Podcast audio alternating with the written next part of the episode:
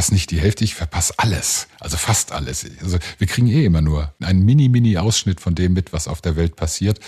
Und dann sagen wir dann doch lieber wenige Dinge, die dann aber richtig. Ich finde das Gefühl großartig, alles zu verpassen, weil das nimmt den ganzen Druck weg von mir, dass ich irgendwie noch mehr machen müsste. Herzlich willkommen zum Bookberry Podcast. Ich bin Sarah Weiß und mein Gast heute ist Experte für Zeitfragen.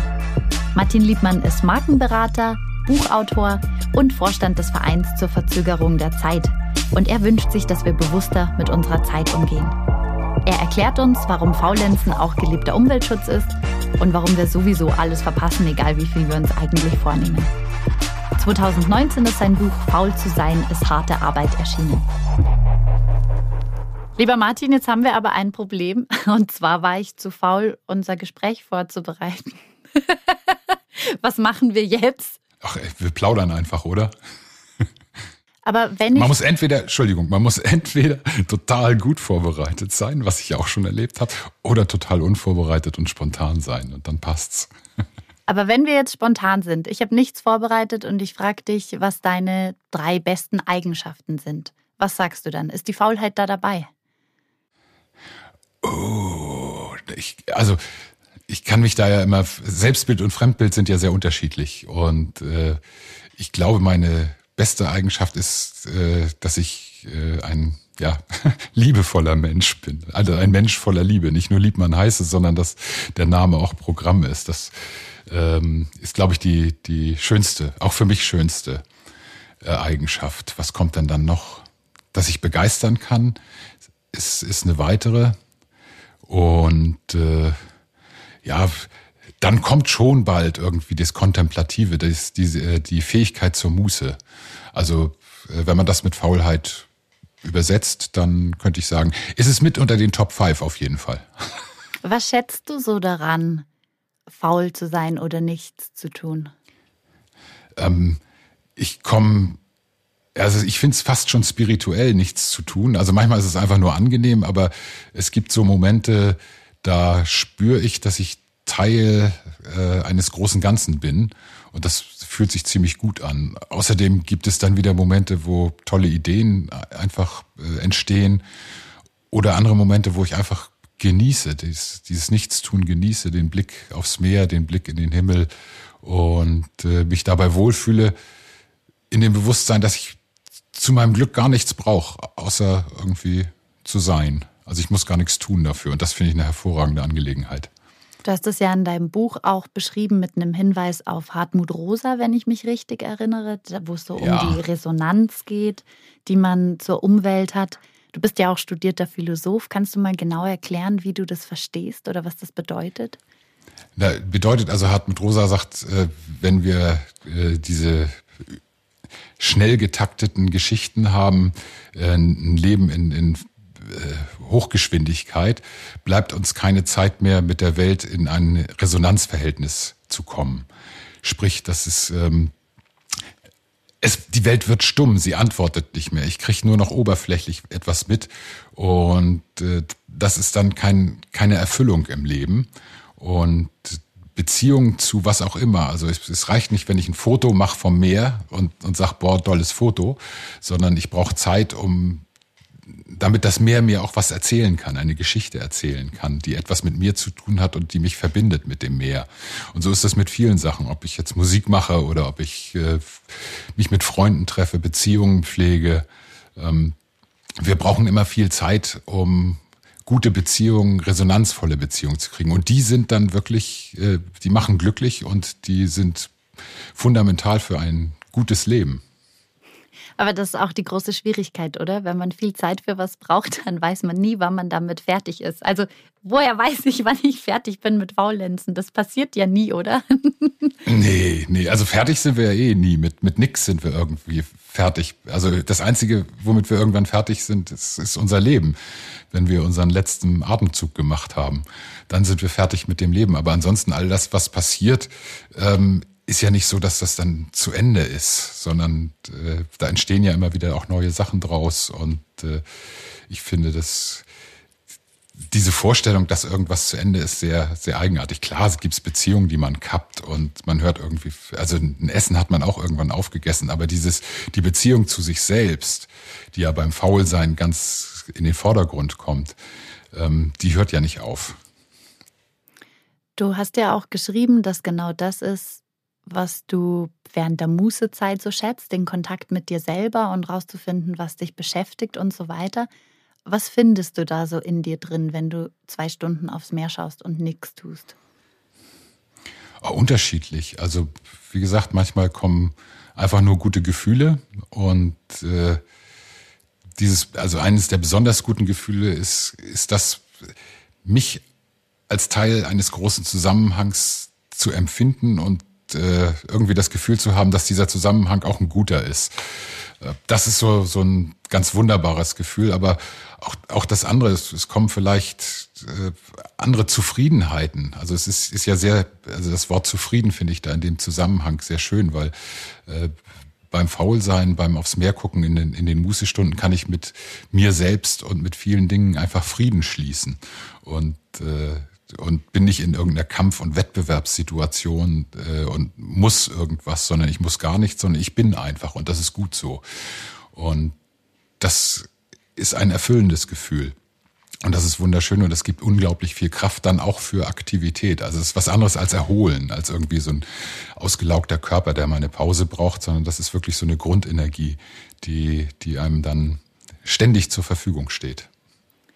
Aber das ist ja auch nicht zwingend immer notwendig, dass man sich gut fühlt, wenn man nichts tut, oder? Also ich kenne das auch, dass ich mich wohin setze und dann denke ich mir, jetzt mache ich mal eine Stunde nichts und dann geht mir durch den Kopf, was ich aber eigentlich in dem Moment alles tun sollte oder was der jemand denken könnte, der mich gerade dabei sieht, während ich da schön gemütlich mir auf der Gartenbank die Sonne auf die Nase scheinen lasse. Wie gehst du damit um? Äh, wenn das Kopfkino anfängt ja, genau. durch irgendwelche Sachen, dann ist nicht die richtige Zeit zum Faulsein. Ich glaube, das ist ja auch eines der, dieser riesigen Probleme, dass wir ständig so viel in der Birne haben, ähm, was, was uns beschäftigt, dass wir dann gar nicht zur Ruhe kommen, weil wir müssten noch dies und dies machen oder da ist noch irgendein Problem, da sind noch irgendwelche Ängste, da sind noch irgendwie Verpflichtungen und äh, das alles abzuschalten ist, ist ja total schwer. Deshalb ist ja Faulsein auch echt harte Arbeit, weil dieses ganze Kopfkino äh, gehört dann abgeschaltet, um, um wirklich zur Muße zu kommen. Ähm, mir geht das auch manchmal so. Dann ist halt aber nicht die Zeit zum Faulsein, sondern dann ist, also entweder muss ich die dann überwinden, das Kopfkino, oder aber ich äh, fange dann auch an, irgendeinen Blödsinn zu machen. Weiß ich was, abwaschen, Rasenmähen oder so ein aber Unsinn. Das heißt dann, dass für einen gestressten Mensch ist dann nie die richtige Zeit, um faul zu sein? Äh, doch, es wäre ganz viele Zeiten wären richtig, aber es ist besonders schwierig für jemanden, der gestresst ist. Ähm, das ist der, der Stress ist keine gute Voraussetzung und deshalb ist es ja auch, also ich glaube auch, das liegt nicht nur an uns selbst äh, und das ist jetzt nicht mit irgendwelchen Ratgebern hinzukriegen, dass man sagt und jetzt kommst du mal zur Muße und kommst mal zu dir, sondern das hat auch ziemlich viel mit unserem Lebensstil zu tun. Also weil alles so schnell geht, weil wir so viele Möglichkeiten haben und ständig Angst haben, irgendwas zu versäumen und äh, uns ständig in der Pflicht sehen, irgendwie noch mehr, noch besser, äh, noch höher, noch weiter, noch schneller irgendwas zu machen. Und äh, insofern brauchen wir auch gesellschaftlichen anderen Umgang mit Zeit. Ich glaube nicht, dass wir das nur rein persönlich lösen können.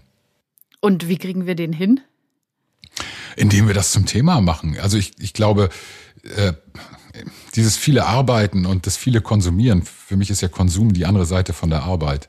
Also gehört für mich auch mit zur Arbeit dazu, also Kaufarbeit sozusagen. Ähm, äh, wenn wir uns angucken, was wir da schon alleine an, an Zeit äh, ja nicht im positiven Sinne verplempern, sondern an, an Zeit unsinnig in so einem sich selbst verstärkenden Kreislauf äh, investieren, dass wir sagen, wir müssen mehr arbeiten, um mehr konsumieren zu können. Die Welt kann das ohnehin nicht verkraften. Es ist total unrealistisch, dass wir in diesem Tempo weiter die Welt verbrauchen ähm, und uns selbst dabei auch. Also wenn wir immer mehr arbeiten und immer mehr herstellen. Ähm, insofern äh, ist das ein Punkt, den wir angehen können, wo wir sagen können, wie viel Konsum brauchen wir, wie viel Wohlstand oder wie sieht überhaupt Wohlstand aus? Ist der wirklich nur materiell oder könnten wir den nicht auch auf anderen Ebenen haben? Ich, äh, ich glaube, die, die ist auch aus Sicht der Erderwärmung, der Klimabeschleunigung, wie ich sie ja gerne nenne, ähm, ist, ist diese Frage ganz wichtig.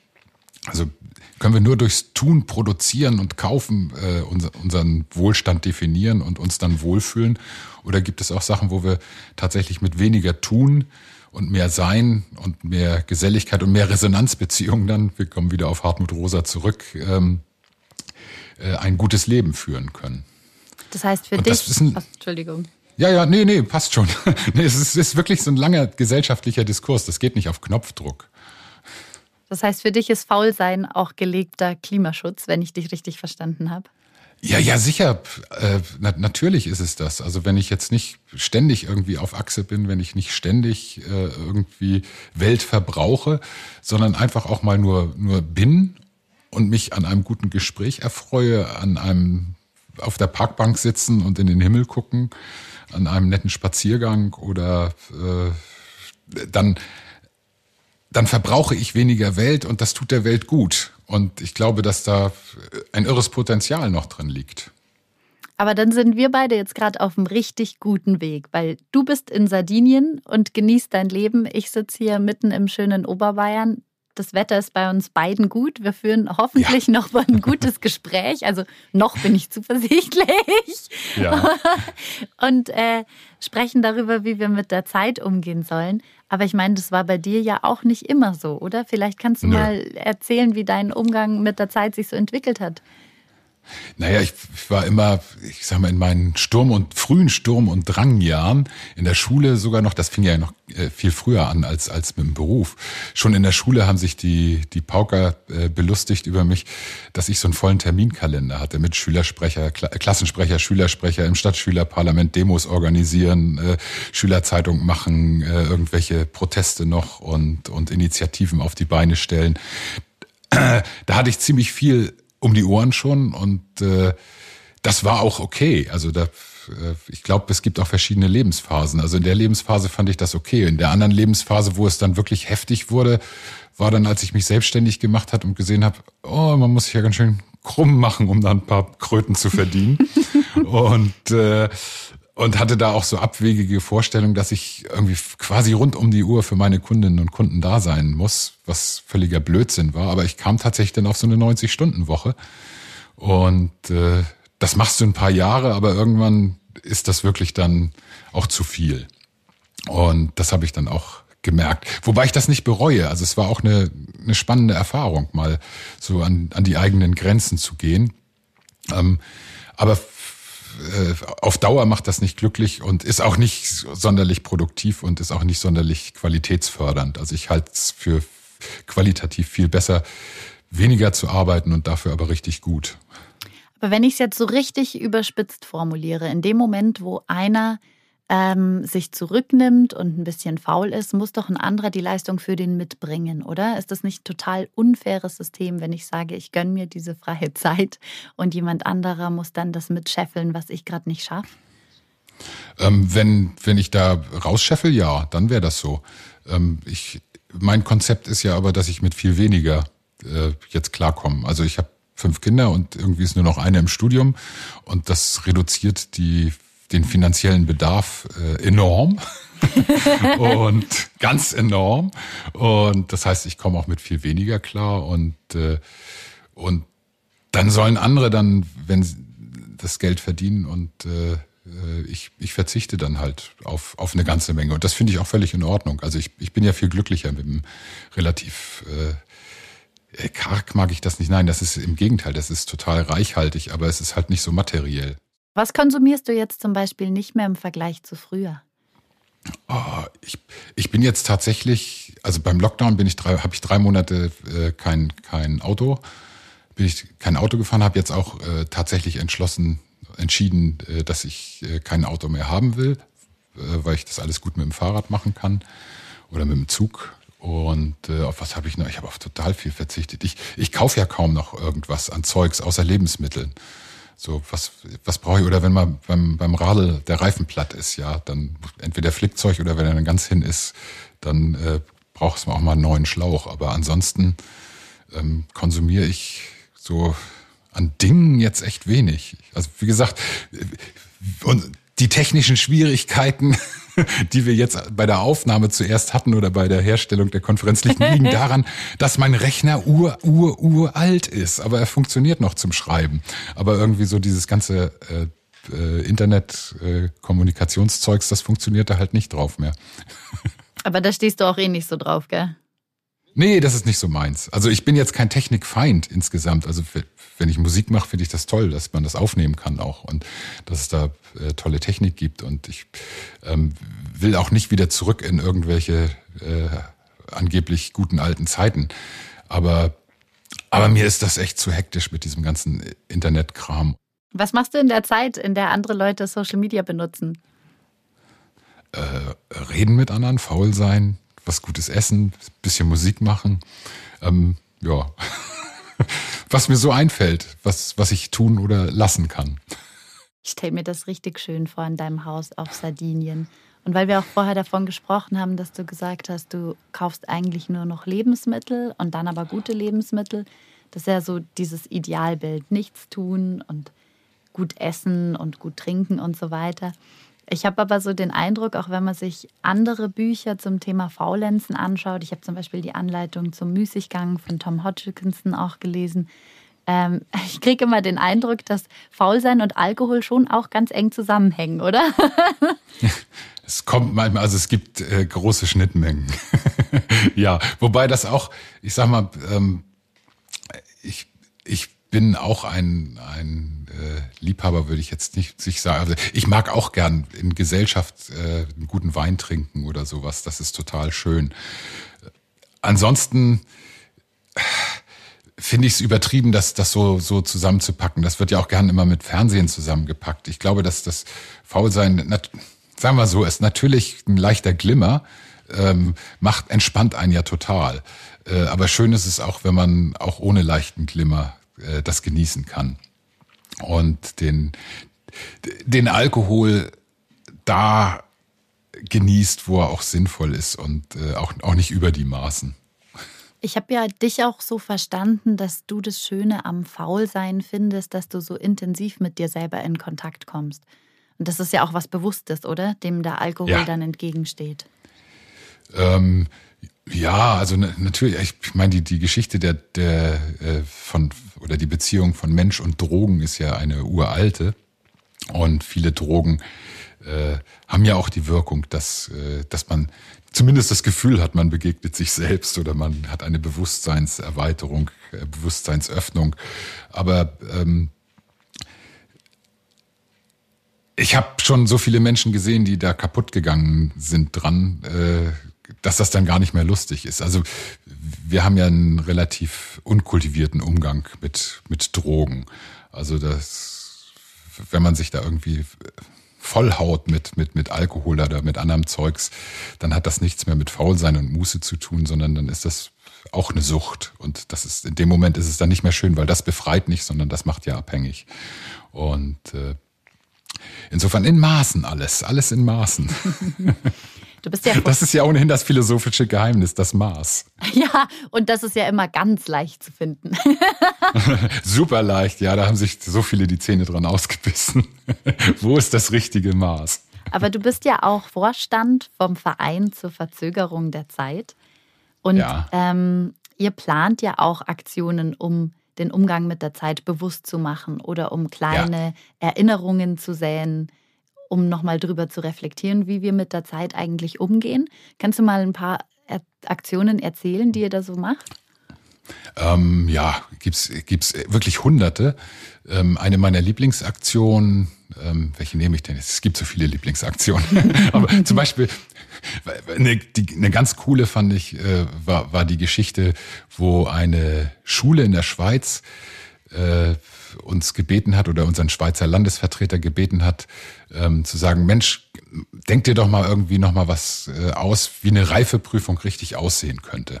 Eine echte Reifeprüfung für unsere Schülerinnen und Schüler und zwar so, dass sie auch nicht nur irgendwie eine Hochschulreife haben, sondern auch reif fürs Leben sind. Und der hat sich dann eine fantastische Idee einfallen lassen, nämlich äh, schlafen und erholen unter erschwerten Bedingungen. Das war dann, da wurden dann so Feld, Feldbetten auf einem Bahnsteig aufgebaut und mit leisen Durchsagen, aber die, die Prüflinge mussten dann äh, sich ausruhen und schlafen auf dem Bahnsteig und haben das dann tatsächlich auch als Reifezeugnis äh, im Umgang mit Zeit und mit Muße und mit Entschleunigung äh, dann auch richtig ein Zertifikat gekriegt, fand ich wunderschön. Und wie Ansonsten wird das machen, geprüft? ja, ja, das ist äh, nach, nach eigenem Ermessen. Also okay. ja, ja, war, äh, aber es war äh, wunderbar. Wir haben mach, äh, machen Fotofasten, also nur ein Bild bei irgendwelchen Sehenswürdigkeiten. Äh, wir haben den internationalen Tag äh, äh, den, des Zeitgewinns mal gemacht mit so absurden Geschichten, wo wir gesagt haben, ah, wir, wenn Sie keine Zeit haben, irgendwie mal faul, faul zu sein, ähm, oder mal ein Buch zu lesen. Das machen wir gern für Sie. Es kostet dann halt, je weniger Arbeit damit verbunden ist, desto teurer wurde das. Das haben wir mal in Berlin gemacht. Komplett also, auf den Kopf stellen von unserem System. Genau, ein Buch lesen hat irgendwie dann, dann äh, 99 Cent gekostet, glaube ich. Und äh, das teuerste war nichts tun, pro Stunde 17,50 Euro. Wie reagieren äh, die Leute da drauf? Hat das jemand gebucht? Nein, es hat noch nie jemand gebucht, obwohl wir sie jetzt schon öfter gemacht haben, die Aktion. Aber es entstehen gute Gespräche. Ähm, und äh, das, darum geht's ja eigentlich auch. Es geht nicht da irgendwie die Massen zu bewegen und riesen Events zu machen, sondern wirklich einzelne gute Gespräche zu führen und äh, ja, ganz, ganz langsam damit ein paar Fragen in, in den Raum, in den öffentlichen Raum äh, zu stellen, äh, womit sich die Menschen dann beschäftigen. Also macht es Sinn, ständig im Hamsterrad zu drehen, ist zum Beispiel die Frage, die dahinter steht. Also es ist wichtiger, dass ich meine E-Mails checke und äh, meine Posts beantworte und äh, meine, meine ganzen Accounts äh, immer wieder up-to-date halte. Oder es ist einfach auch mal schöner, ein Buch zu lesen oder einfach nur mal ein Liedchen zu pfeifen. In deinem Buch dreht sich ja auch alles um diese Kernfrage, was ist mir wirklich wichtig?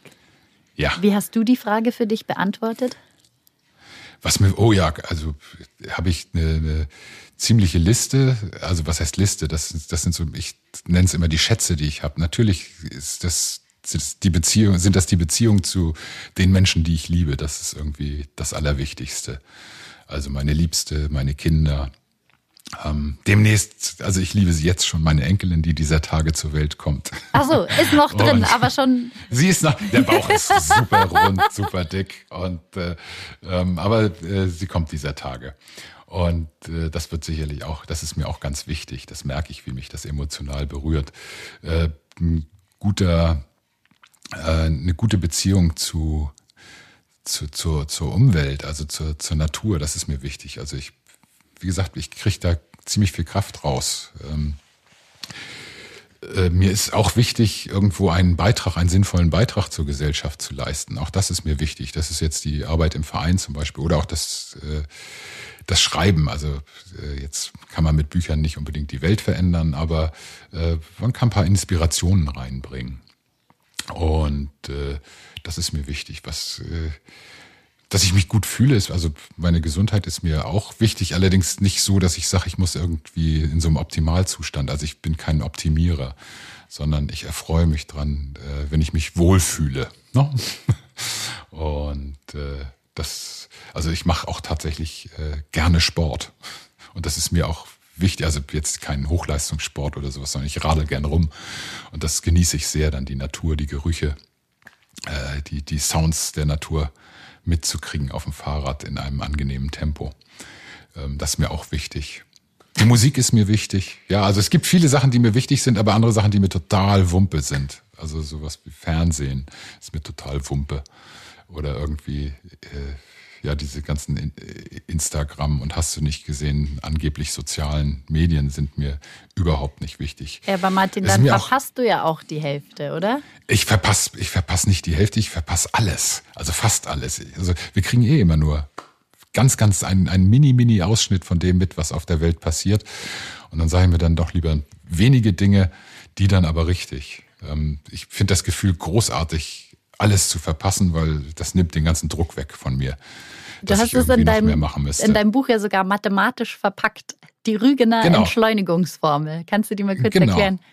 Also sie ist relativ, relativ einfach, äh, wenn man äh, ausgeht davon, dass es Grenzwerte gibt. Also es gibt so Sachen, die, die sind keine wirkliche Zahl, sondern dass die schlittern so ganz, ganz nah an etwas vorbei. Und das ist einmal unendlich. Also unendlich gibt es keine Zahl für, sondern es geht immer, immer weiter. Und es gibt so ein äh, Limes, nennt sich das, der Grenzwall, der alte römische, also Grenzwert der Limes von null ist, ist äh, sozusagen nie, ganz, nie gar nichts, aber ganz, ganz knapp dran vorbei. Und den kriegt man immer dann, wenn man etwas durch unendlich teilt. Also dann, und meine, die Idee der, der Mathematik der Entschleunigung ist, dass äh, es unendlich viele Möglichkeiten gibt, etwas zu erleben. Und äh, auf dieser Welt. Also wir können uns in einer Stunde können wir uns schon millionenfach unterschiedlich entscheiden. Gehen wir jetzt links, gehen wir jetzt rechts, gehen wir jetzt irgendwie dazwischen, äh, machen wir die Augen auf, machen wir die Augen zu, also bis hin zu äh, dann größeren Dingen mit besuchen wir jetzt jemanden oder kaufe ich irgendwas oder was auch immer. Auf jeden Fall gibt es unendlich viele Möglichkeiten. Und äh, die Mathematik hat das dann wunderschön, so dass es eigentlich egal ist, was im Zähler, also oben in dem Bruch drin steht. Ähm, also das ist völlig Wurst, ob da jetzt zwölf Millionen drin steht von Sachen, die ich, die ich mache, oder eine, eins steht, also nur eine Sache, die ich mache. Wenn es durch unendlich geteilt wird, kommt immer fast null raus, also der Grenzwert von null. Und, dann verpasst äh, man sowieso alles. Man verpasst alles, ja. Also unterm Strich, ja, wir sind ja, das ist ja nun eine der großen Erkenntnisse der Philosophie, ähm, dass wir erstens wissen und dass es gut ist, dass wir wissen, dass wir nichts wissen und äh, dass wir eigentlich bedeutungslos sind in dem, in dem großen Ganzen. Und das tut irgendwie, das ist ja eine Kränkung in erster Hinsicht. Also weil, oh Gott, ich bin irgendwie ein bedeutungsloses Wesen im, im, im großen Fluss äh, der, der, der Weltzeit.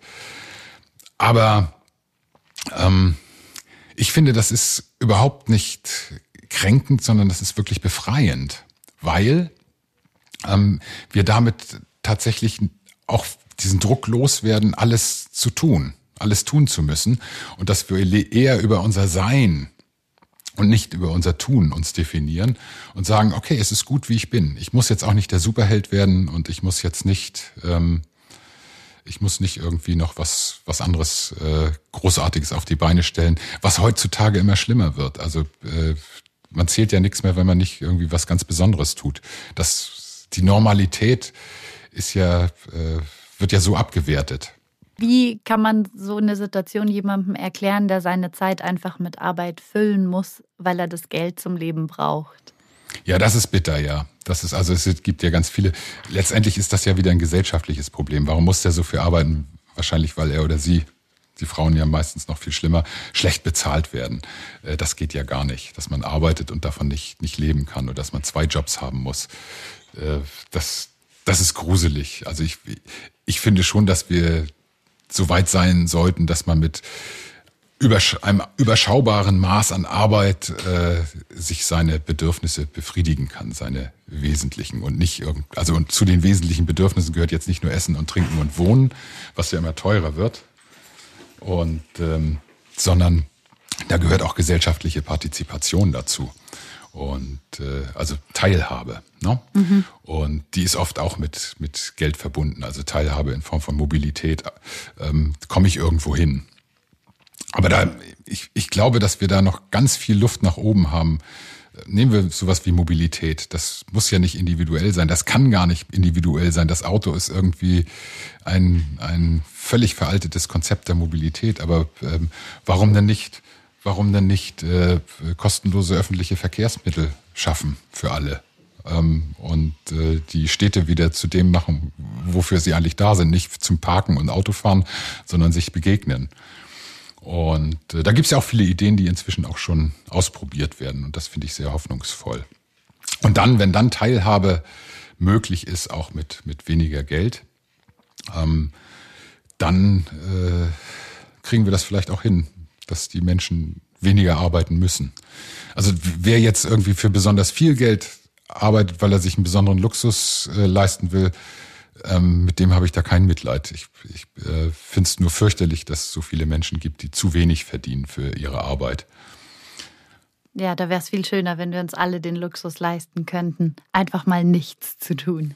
Einfach mal nichts zu tun, ja, ja. Das, also ich habe ja neulich, äh, ich war neulich an der Uni, hatte ich so ein so Teil von so einer Nachhaltigkeitsveranstaltung und da habe ich dann äh, Wind von der Studie gekriegt aus, aus England, äh, wo es äh, wo es irgendwie errechnet worden ist, wie viel dürften wir eigentlich in welchem Land arbeiten. Und in Deutschland kam dann irgendwas zwischen sechs und zehn Stunden raus.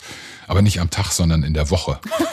dann, dann, dann würden wir die Klimaziele erreichen können. Und da steckt ja eine ganze Menge dahinter, weil Arbeiten ist, ist ja auch ganz viel Weltverbrauch. Und äh, ich fand das ziemlich cool. Und wenn wir uns angucken, was wir technisch eigentlich könnten, ähm, uns ganz viel Arbeit abnehmen, die, die auch, auch äh, fürchterlich ist, dann äh, ist das gar nicht so unrealistisch, eine, zumindest mal eine Vier-Tage-Woche irgendwie anzudenken oder vielleicht mal eine Drei-Tage-Woche und viel mehr Zeit für das Gemeinsame zu haben, was dann nicht mit Konsum gefüllt wird, sondern mit irgendwie schönen Begegnungen oder tatsächlich, dass die Menschen auch einfach mal die Natur und sich selbst genießen.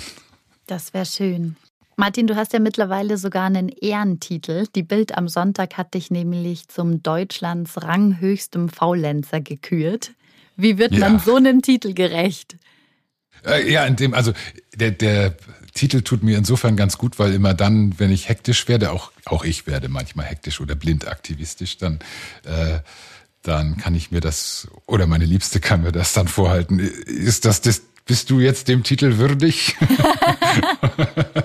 Und äh, dann kann ich wieder runterkommen.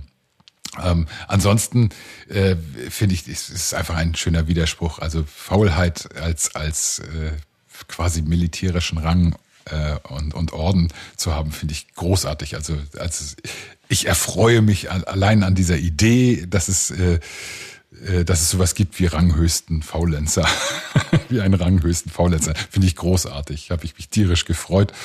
Und mal sehen, wie lange ich den Titel dann noch halten kann. ich habe dich gebeten, dass du dir eine Stelle aus deinem Buch aussuchst. Die würde ich gerne hören. Ja, gern. Wir könnten die Endlichkeit unseres Lebens und unsere Erlebnisse auch als eine Art Geschenk betrachten.